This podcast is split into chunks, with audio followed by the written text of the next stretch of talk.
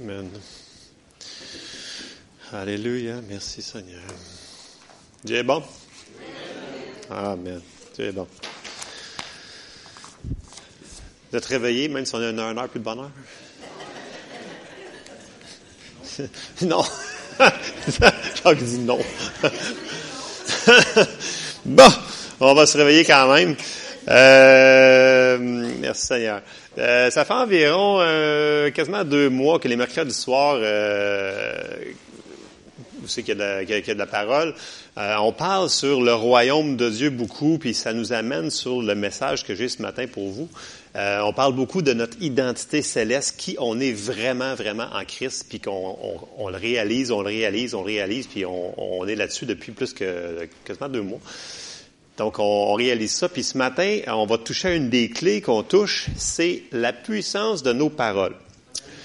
Donc, euh, c'est un reminder pour tout le monde. Euh, tout le monde a déjà entendu, mais il faut qu'on le comprenne de plus en plus. Il faut qu'on réalise comment ça fonctionne le royaume de Dieu. Le royaume de Dieu, c'est pas comme une démocratie. C'est un royaume. Le roi, il déclare quelque chose, puis ça se passe. C'est le même que ça fonctionne. Puis on va voir certaines clés qu'il nous a données. Puis une de ces clés-là, c'est la puissance de nos paroles. Fait qu'on va commencer par Genèse 1. on s'en va loin. Inquiétez-vous pas, ça sera jamais tellement long avec moi, là, on ne stresse pas. Fait que Genèse 1. on va commencer euh, ça dit, Genèse 1, Au commencement, Dieu créa les cieux et la terre. La terre était informe et vide, et il y avait des ténèbres à la surface de l'abîme, et l'Esprit de Dieu se mouvait au-dessus des, euh, des, eaux. Verset 3. Dieu dit que la lumière soit, et la lumière fut. On avance. Genèse 1.6. Là, je récapitule parce qu'on finira jamais. Genèse 1.6. Dieu dit, qu'il y ait de l'étendue entre les eaux. Bla, bla, bla, bla. Genèse 1.9, Dieu dit que les eaux qui sont au-dessus du ciel se rassemblent en un seul lieu, que le sec apparaisse, etc. Genèse 1.11, Dieu dit. On va l'avoir. Genèse 1.14, Dieu dit qu'il y ait des luminaires dans l'étendue du ciel, bla, bla, bla, bla. Genèse 1.20, Dieu dit que les eaux produisent en abondance des animaux vivants, là, là, etc. Genèse 1.24. Dieu dit que la terre produit des animaux vivants. et j'arrête là pour commencer. Bon, c'est un petit peu redondant mon affaire un matin. Dieu dit. là, le monde me dit, ouais, mais Dieu voulait créer la terre. Dieu, pour créer ça, il a parlé ce que Luc il disait tantôt, il a commencé le début de mon, de mon message, c'est tout. Euh, Dieu parle. Tu sais, dans un royaume, là, quand un roi veut qu'il y ait une, euh, une, route qui se fasse, là, il dit, euh, il s'en va pas prendre une pelle puis commence à pelleter, là. Non. Il dit, il, va, il va faire un décret, il va dire quelque chose. Que la rue se fasse. Puis le monde, ils vont aller faire la rue. Amen. Donc, dans un royaume, le roi, il parle et ça se fait. Vous allez me dire, c'est quoi le rapport avec moi? Ça a tout rapport avec nous autres, parce qu'on est dans le royaume de Dieu. Je vous allez me dire, mais moi, je ne crée pas une terre. Suivez-moi, on se rien, on, arrive. Genèse 1.26, avant qu'on sorte de, de Genèse, Genèse 1.26, puis là, on le voit encore. Puis Dieu dit, mais là, il a dit quelque chose de spécial. Il faut, faut qu'on comprenne un petit peu. Faisons l'homme à notre image selon notre ressemblance, qu'il domine sur les poissons. On est fait à l'image de Dieu. La même affaire. On est fait à l'image de Dieu. On est dans le royaume de Dieu. Dans la Bible, ça dit que Jésus, c'est le roi des rois. C'est qui les rois? Seigneur des seigneurs. C'est nous autres. Dans l'Apocalypse, ça dit que nous sommes des, des sacrificateurs et des rois. C'est sûr qu'on ne le voit pas tellement dans le naturel, mais c'est qui on est dans notre identité divine. C'est qui on est là, là, pas plus tard. Ça dit qu'on est assis maintenant dans les lieux célestes avec Jésus-Christ. Pas nous serons assis, nous sommes assis. Positionnellement, nous sommes avec. Amen? All right. On s'en va quelque part un matin. Bon. Fait qu'on est à l'image de Dieu. On fonctionne de la même manière. On est dans le même royaume. Et là, on va voir un exemple tout de suite. On avance un petit peu dans les livres.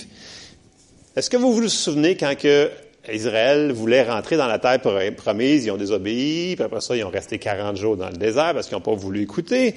Et après ça, Moïse, 40 ans, excusez, 40 ans, euh, puis là, après ça, ouais, 40 jours, ça aurait été le fun, mais euh, écoute, c'est ça.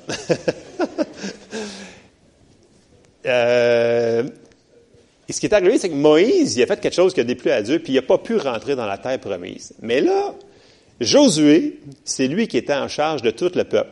Josué, il fallait qu'il remplace Moïse. Écoute, il y avait des gros souliers à remplir, le bonhomme. Fait que euh, même si c'était serviteur de Moïse depuis des années, il y avait quand même une grosse mission à accomplir, c'était d'amener le peuple de Dieu dans la terre promise. Puis c'était pas une petite affaire, là. Là, ça faisait 40 ans qu'ils savaient qu'ils étaient là, leur ennemi. Il y avait des géants, il y avait tout le kit que il y avait, les espions avaient dit. C'était pas facile. Puis Dieu, pour être sûr que ça se passe correctement, il a dit, fais ça, puis ça va se faire. Puis le fait ça, c'est dans Josué 1.8. Avant, il apparaît à, Josué, mais on va pour condenser ce que je veux dire, on va juste lire Josué 1.8. Écoutez bien ça. Dieu parle à Josué, il dit que ce livre de la loi ne s'éloigne point de ta bouche. Médite-le jour et nuit pour agir fidèlement selon tout ce qui est écrit, car c'est alors que tu auras du succès dans tes entreprises et c'est alors que tu réussiras. Dieu il a dit, tu veux que ça fonctionne, c'est ça qu'il faut que tu fasses.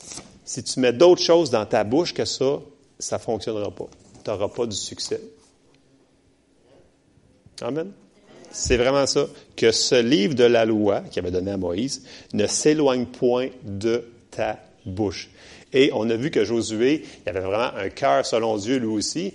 40 ans auparavant, il avait été espionné, puis lui, il avait dit, on est capable. Puis là, il a dit, parfait, c'est ça que je vais faire. Puis Josué, il a exécuté ce que le Seigneur lui avait donné, puis ils sont rentrés dans la terre promise.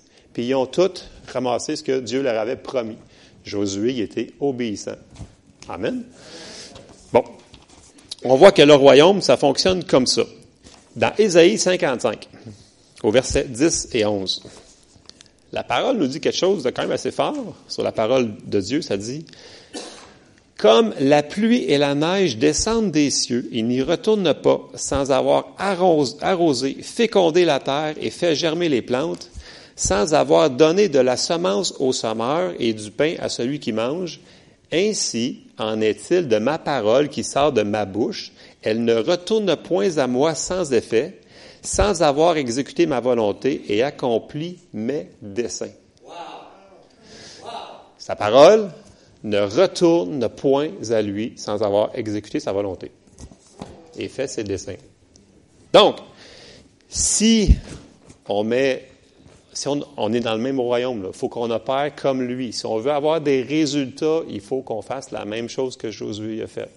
Il faut qu'on médite la parole, mais il faut qu'on parle des bonnes paroles. Il va falloir qu'on confesse la parole de Dieu, mais il va falloir aussi qu'on confesse en général les choses qui font partie du royaume si on confesse les choses qui sont du monde, ça va juste nuire et entraver ce que Dieu veut faire dans nos vies. Et eh oui, je l'ai bien dit, vous allez nuire à ce que Dieu veut faire dans vos vies. Dieu n'est pas en contrôle de tout.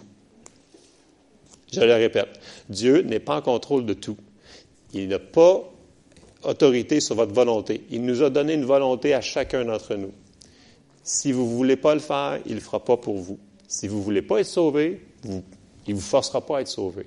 Si vous ne voulez pas faire la parole de Dieu, il ne le fera pas pour vous.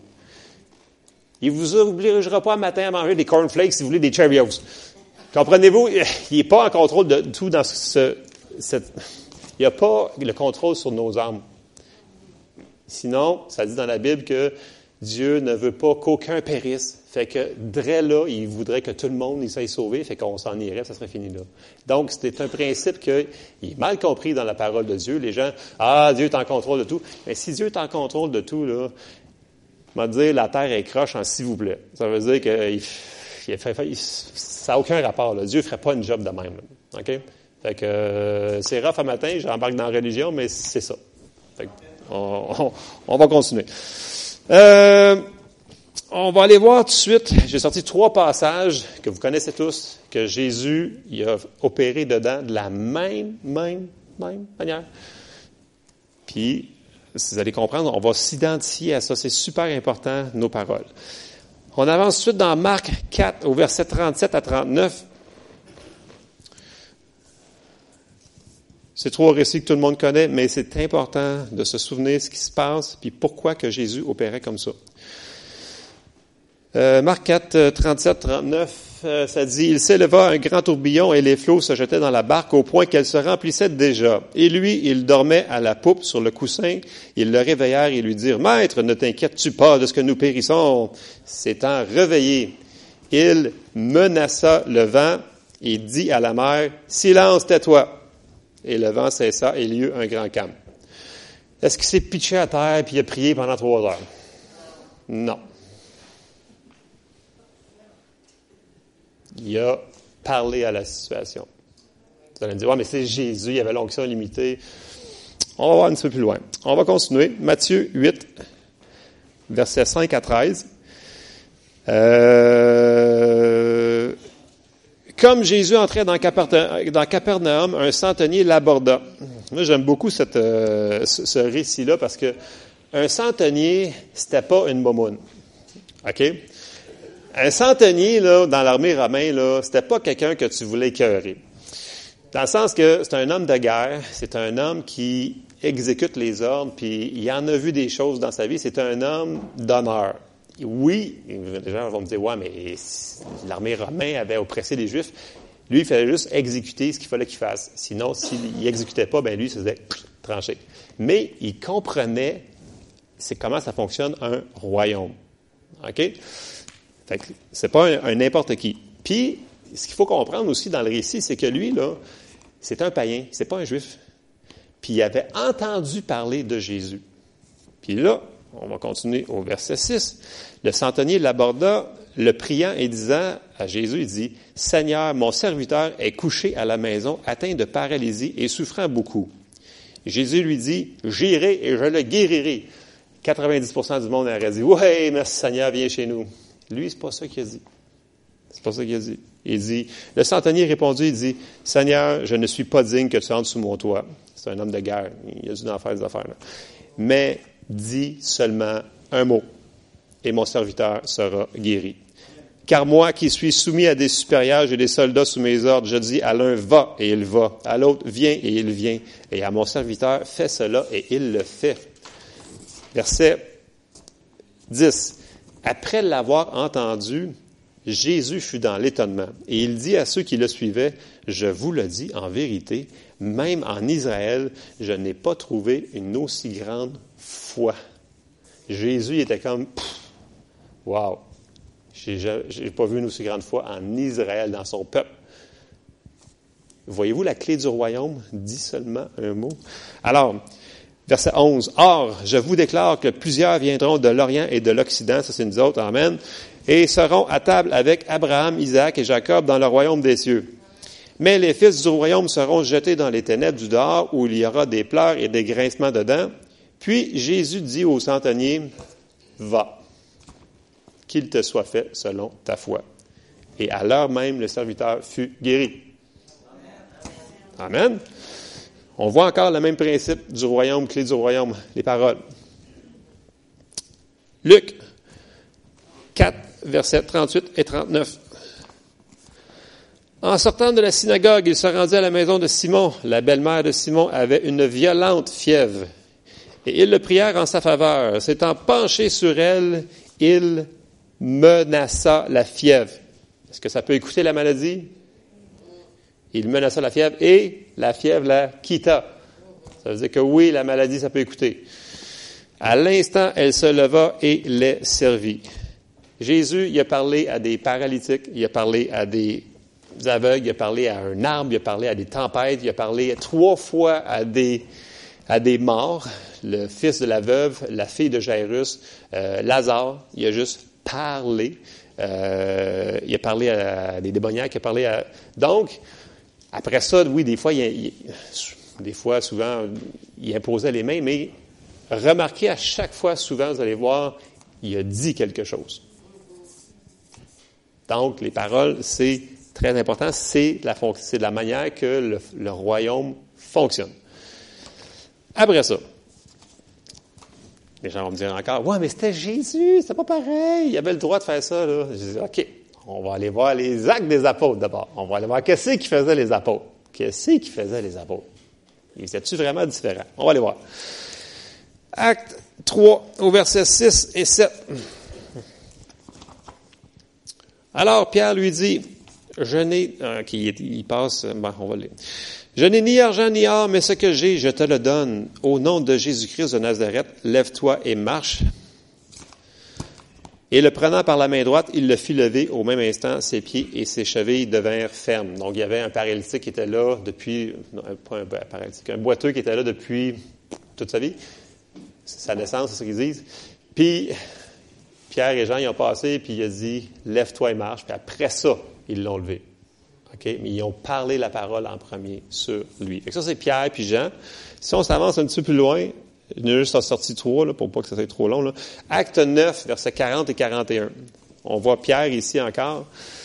Euh, 40. Pierre fit sortir tout le monde, se mit à genoux. Là, c'est l'histoire de la, d'une veuve qui est décédée, puis là, ils prièrent Pierre pour qu'il vienne à la maison, elle était fine, elle faisait des vêtements, elle était vraiment, elle mérite que tu prennes ton temps pour elle.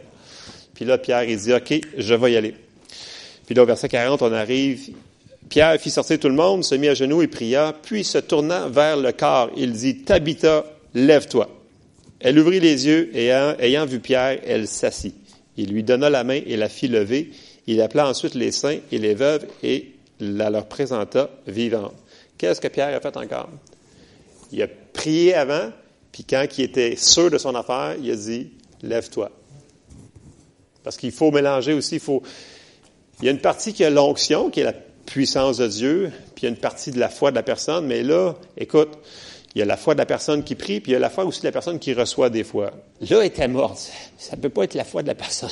OK? Donc, c'est vraiment la foi de Pierre.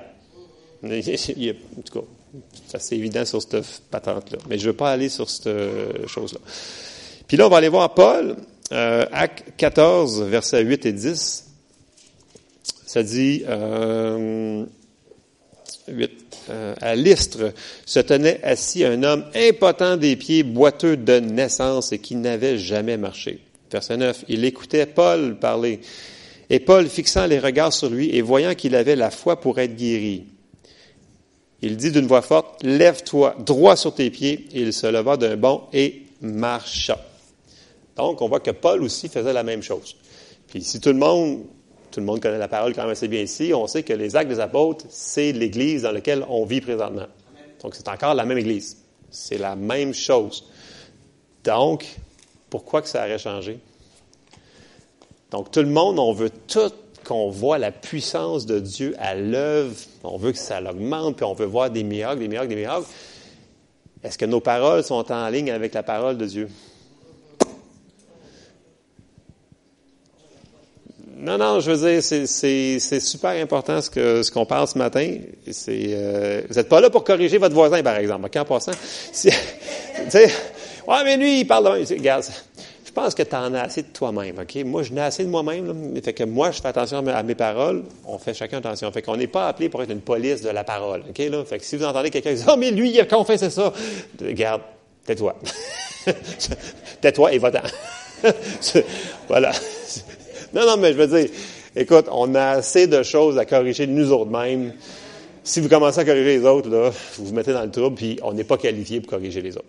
Amen? Bon, OK, je continue. Puis, ça m'amène au plus grand point suivant, c'est que tout le monde ici, on est tous été nés de nouveau. Puis la manière qu'on est né de nouveau, dans Romains 10, 9, 10, ouais. Comment qu'on a fait ça?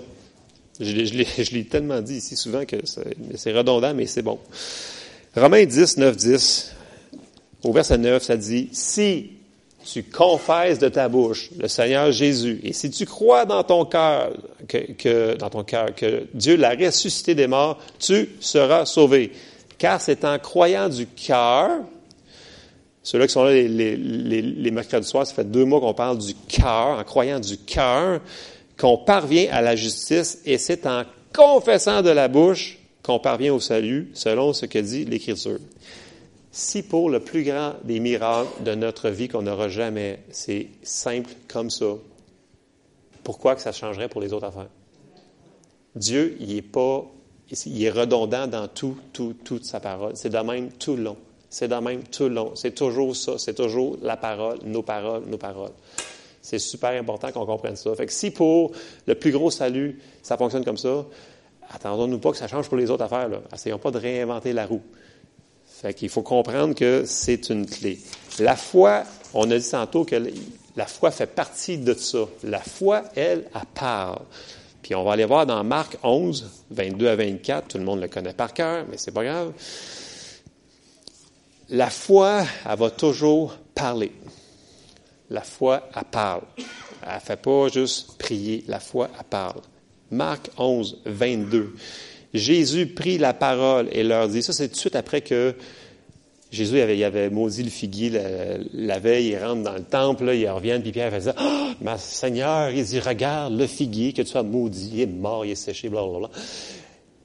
Puis là, là on arrive au verset 22, Jésus prit la parole et il leur dit, il dit, ayez foi en Dieu. Je vous le dis en vérité, si quelqu'un dit à cette montagne, ôte-toi de là et jette-toi dans la mer, et s'il ne doute point en son cœur, mais croit que ce qu'il dit arrive, il le verra s'accomplir.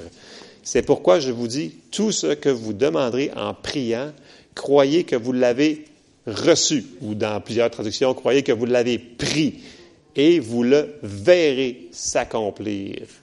La foi, elle parle. Oui, la foi a pris aussi, il faut avoir foi en Dieu. Je ne dis pas que la prière n'a pas sa place. La prière va toujours avoir sa place en combinaison avec nos confessions. Amen. Puis, ce qu'il faut faire attention, c'est que souvent les gens vont dire OK, fait que ça a l'air que par ces meurtrissures, j'ai été guéri, ça veut dire que je suis pas malade. C'est pas ça la foi. C'est de pas on ne nie pas les circonstances. C'est ça, ça, c'est, vraiment c'est une ignorance qu'on a, puis que dans le cercle de la foi que j'appelle dans les églises qui parlent sur la foi, c'est mal enseigné. Souvent, les gens ils disent ah non non non, euh, moi euh, je parlerai pas à, mon ami que euh, je suis malade parce que je veux pas faire des mauvaises confessions. C'est pas ça du tout, du tout, du tout, du tout, du tout. Une confession, là, ça veut dire, c'est une, dans la définition, c'est quelque chose qui est constant. C'est constant, constant, constant, constant, constant. Fait que ça m'attend que tu t'en vas chez le médecin. Puis toi, tu crois que le Seigneur, il t'a guéri, parce que par ses meurtrissures, tu crois en la parole de Dieu. Mais tu sais, tu t'en vas pas là, puis tu vas voir le médecin, puis tu lui dis, ben, écoute, euh, moi, je suis pas malade. Là, il va dire, pourquoi tu es ici? Tu sais, hello, tu sais, on fait pas ça. Ça, c'est niaiseux, c'est stupide. OK? quand on va chez le médecin, on lui dit, ben, regarde, j'ai mal là, j'ai ce symptôme-là, c'est ça que ça fait. C'est pas avoir une mauvaise confession. C'est pas ça que tu dis à longueur de journée. Là, tu y expliques au médecin ce qui se passe. le médecin va pouvoir nous aider. Les médecins, c'est pas pour les épais, c'est pour le monde intelligent. Ils combattent le même diable que nous autres, ils combattent les mêmes maladies que nous autres, puis ils nous aident dans notre vie. Si on n'aurait pas de médecin, on serait tous morts ici. Tu sais, il veut dire, non, mais les médecins, quand vous, avez, quand vous êtes né, vous avez été dans un hôpital, le médecin était là, bon, et etc., etc., etc. On ne peut-être pas tous morts, mais en tout cas, il y en a une bonne gang ici qui ne sera, sera, pas là. Mais bon, je n'embarquais pas là-dedans. Fait que, tu sais, quand tu arrives à la maison, puis que, mettons, tu as vécu une circonstance, puis tu veux parler à ton conjoint, puis tu dis Ah non, non, non, j'ai rien, tout va bien, je suis dans la foi, je ne veux pas faire de mauvaise confession. C'est pas ça, les confessions. Les confessions, c'est redondant. Là, mettons que tu veux parler à ton conjoint, que tu as vécu quelque chose, c'est le temps de dire la patente, là. Donc, tu lui dis la réalité de la chose. Tu ne nies pas les circonstances. Après ça, vous pouvez vous accorder pour prier et déclarer la parole de Dieu par-dessus. Vous me suivez-vous un petit peu ce que je veux m'emmener? OK. On va se rendre. Dans Romains 4, 17, euh, ça nous explique ce que je suis en train d'essayer de vous expliquer. Euh, Romains 4, 17, il y a une différence entre la réalité et la vérité. Ok, La réalité, c'est ce qu'on voit avec nos yeux. La vérité, c'est ce qui est vraiment établi dans le spirituel, dans le royaume de Dieu. Le spirituel est plus réel que le naturel. OK? Euh, mais on va quand même lire Romains 4, 17. Romains 4, 17 dit, Je t'ai établi Père d'un grand nombre de nations. Il est notre Père devant celui auquel il a cru, Dieu, qui donne la vie aux morts et qui nie les circonstances comme s'il n'était pas. Non, non, non, non, non, non. Pas en tout. C'est pas le même qu'il Père. depuis le début, il dit qui appelle les choses qui ne sont point comme si elles étaient. C'est ça la différence. Ils appellent les choses qui ne sont point comme s'ils étaient. Fait qu'il voit la situation, il va parler par-dessus, puis ça va changer la situation. Donc, la vérité de la parole va écraser la réalité que vous voyez présentement. Amen. Amen. Euh, souvenez-vous que, euh, je vais retourner un petit peu en arrière, Psaume 141, 3 beaucoup de, personnes dans l'Ancien Testament l'avaient compris, ça. Puis un qui l'avait compris le plus, c'est David. David, qui était un homme selon le cœur de Dieu, avait dit, il a fait une prière dans le psaume 141 au verset 3. Il avait dit ceci, il avait dit, Éternel, mets une garde à ma bouche, veille sur la porte de mes lèvres. Puis David a fait de grandes choses. Puis souvenez-vous quand il avait été devant Goliath, Souvenez-vous ce qu'il avait fait avant qu'il fasse face à ce monstre-là? Vous vous souvenez pas? OK. OK. Tout le monde qui sont dans l'éducation chrétienne dit Ouais, je l'ai vu cent mille fois, mais c'est pas grave. OK. Fait que là, David est arrivé devant Goliath, puis là, Goliath, il l'a maudit devant tout le monde, puis il a tout le kit. Puis là, David, il a dit Je viens à toi au nom de l'Éternel des armées qui me livrera aujourd'hui entre tes mains. Il a commencé à parler, puis il a commencé tout de suite à dire après ça, il l'a tué. Amen. C'est vraiment un principe qui est partout, partout, partout à travers la parole de Dieu. On, le voit. Puis là, je vous ai sorti trois passages dans Proverbe. Il y en a d'autres, mais euh, pour condenser, j'aime ça juste trois passages. Proverbe 18, 21 nous dit ceci. La mort et la vie sont au pouvoir de la langue. Hein? Quiconque l'aime en mangera les fruits. La mort et la vie. Tu sais, les paroles, comment ça peut détruire une personne. Tu sais, euh, tout le monde qui, euh, qui connaît l'enseignement, choses comme ça, ils savent que si tu enseignes euh, à un étudiant, puis tu n'arrêtes pas de dire qu'il est épais, qu'il est épais, qu'il est épais, ben tu sais, je pense qu'il faut que tu dises que neuf paroles positives pour une parole. Hélène, tu te souviens-tu? Je me souviens plus trop. C'est, c'est, c'est une affaire de même. Tu sais, mettons que la personne n'arrête pas de dire à l'enfant que Écoute, t'es pas brillant, euh, ça, tu sors pas de la boîte. Non, non, oui. Ça va prendre, je, pense, plusieurs, plusieurs paroles positives pour défaire ce que cette parole de mort-là a été dit sur cet enfant-là. C'est très important, nos paroles. Partout, partout dans toutes les sphères de notre vie. Je continue. Proverbe 15, 4, ça dit, La langue douce est un arbre de vie, mais la langue perverse brise l'âme. Encore là, nos paroles. Proverbe 12, 18. Tel qui parle légèrement blesse comme un glaive, comme une épée, mais la langue des sages apporte la guérison. Amen. Il faut, il faut qu'on confesse notre foi, il faut qu'on confesse qui nous sommes. C'est important de faire des confessions de foi dans notre vie. Si vous voulez que ça l'accélère, oui, ça va vraiment accélérer les résultats dans notre vie. Tout le monde l'a reçu comme enseignement ici que c'est bon de faire des confessions de foi. Euh, puis pourquoi c'est important? Parce que Jésus, c'est lui qui est le qui veille sur nos paroles en réalité. Mais là, c'est là que euh, ça peut, on peut l'aider à accélérer le processus ou on peut le ralentir dans le processus qu'il veut faire. OK? On va juste lire deux versets dans Hébreu. Hébreu 4, 14 qui dit Ainsi, puisque nous avons un grand souverain sacrificateur qui a traversé les cieux, Jésus, le Fils de Dieu, demeurons fermes dans la foi que nous professons. Bon, ici, là, c'est pas une profession. Puis si vous regardez à, côté de votre Bible, vous avez une petite lettre à côté qui vous amène dans votre affaire qui dit à côté confession. toutes les Bibles qui ont une, annotation vont dire c'est le mot confession qui aurait dû être mis là. Si vous regardez ailleurs, c'est confession qui a été traduit pour le même mot grec. Donc Jésus, il est là pour, comme souverain sacrificateur, sur nos confessions. Il dit la même affaire dans Hébreu 10, 23, qui dit Retenons fermement la profession, la profession de notre espérance. Mais si vous regardez encore dans toutes vos Bibles, si vous allez voir la petite lettre à côté, vous allez voir, c'est le mot confession qui est utilisé ici. Donc, retenons fermement la confession de notre espérance, car celui qui a fait la promesse est fidèle. J'ai quasiment fini. Ça avance mon affaire. Puis là, je vais embarquer dans... Euh, les gens disent, OK, fait que là, il faut que je confesse la parole de Dieu sur la guérison, les finances, ces affaires-là. Oui, entièrement d'accord, tout le monde est d'accord avec ça, on confesse ça.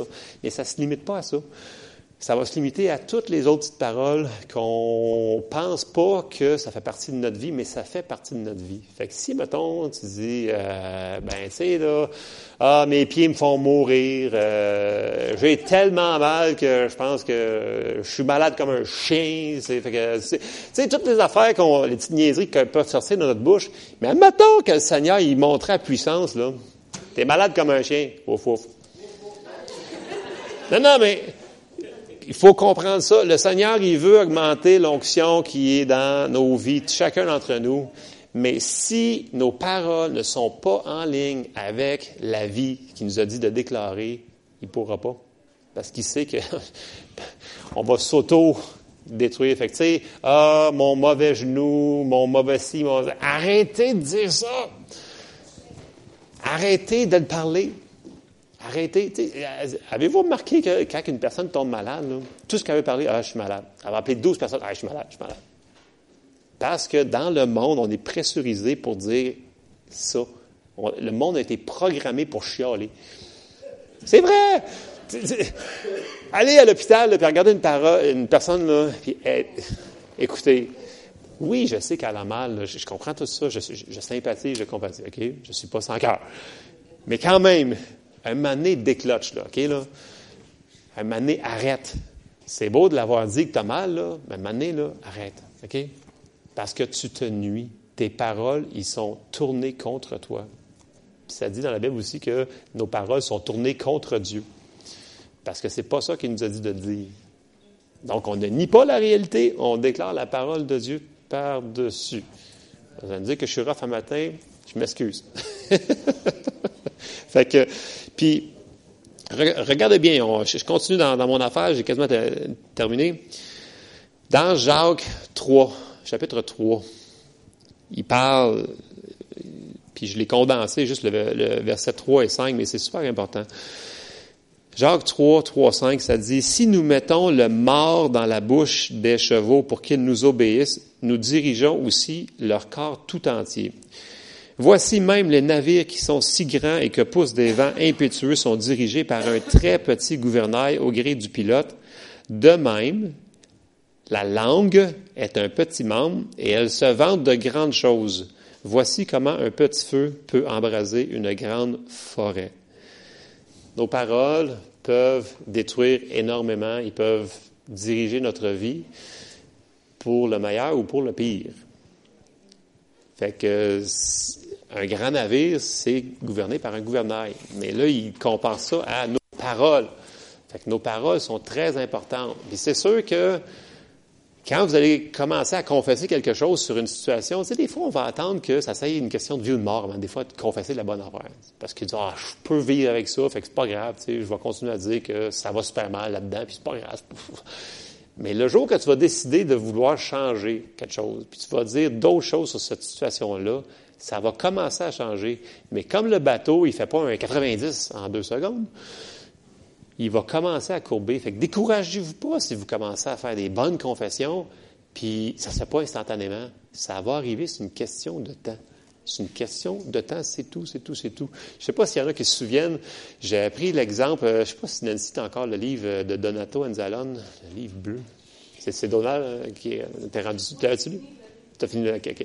J'avais donné l'exemple de Donato Anzalone que quand euh, une, de ses filles qui était née puis qui était vraiment handicapée, les médecins ont dit elle marchera jamais, était vraiment j'avais donné cet exemple-là de ce monsieur-là qui est un prédicateur standard, puis qui avait aucune parole prophétique, puis qui avait décidé que, je pense qu'elle avait dix mois quand il a commencé, il dit, OK, parfait. Il dit, on va commencer à déclarer la parole de Dieu sur elle. Ça a pris trois ans. Mais ce que les médecins avaient dit que c'était impossible qu'elle marche, qu'elle fasse whatever, puis elle allait devenir aveugle, tout le kit, l'enfant est devenu 100% normal. Ça a pris du temps. Ça a pris quasiment trois ans avant qu'il le voie.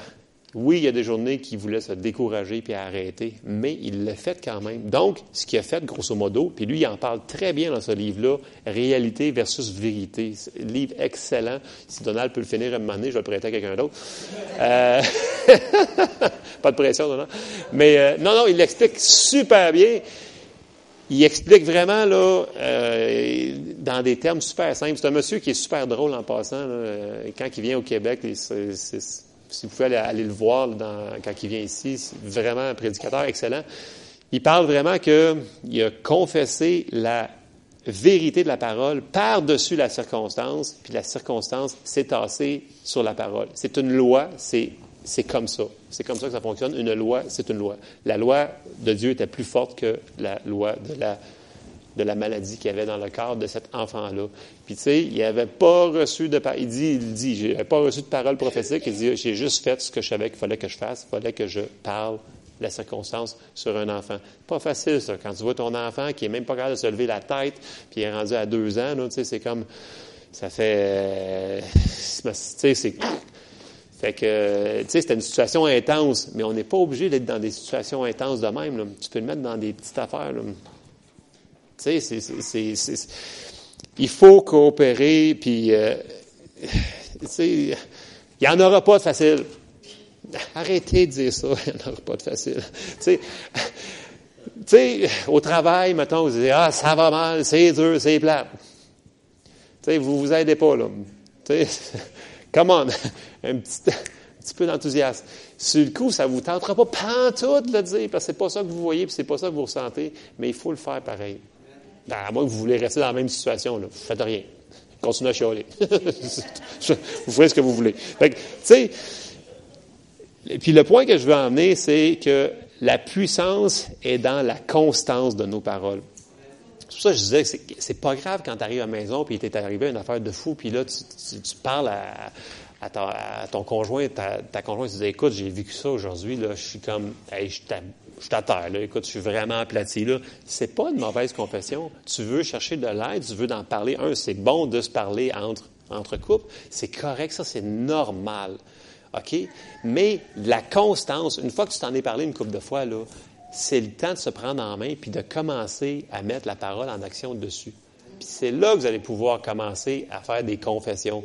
Mais juste de se parler entre nous autres, c'est pas des mauvaises confessions. Fait que, tu sais, comme quand on conduit, il y a un fossé à chaque bord de la route. Il y a un bar que les gens ils disent Non, moi, les paroles, je ne crée pas pantoute à ça. Et puis, eux autres, oublie ça, tu ne les feras jamais changer d'idée. Tu vas leur dire là, 150 versets, ils ne créent pas à ça, au pouvoir des paroles. Ils ne croient pas à ça. Fait que ça, c'est un fossé de la route.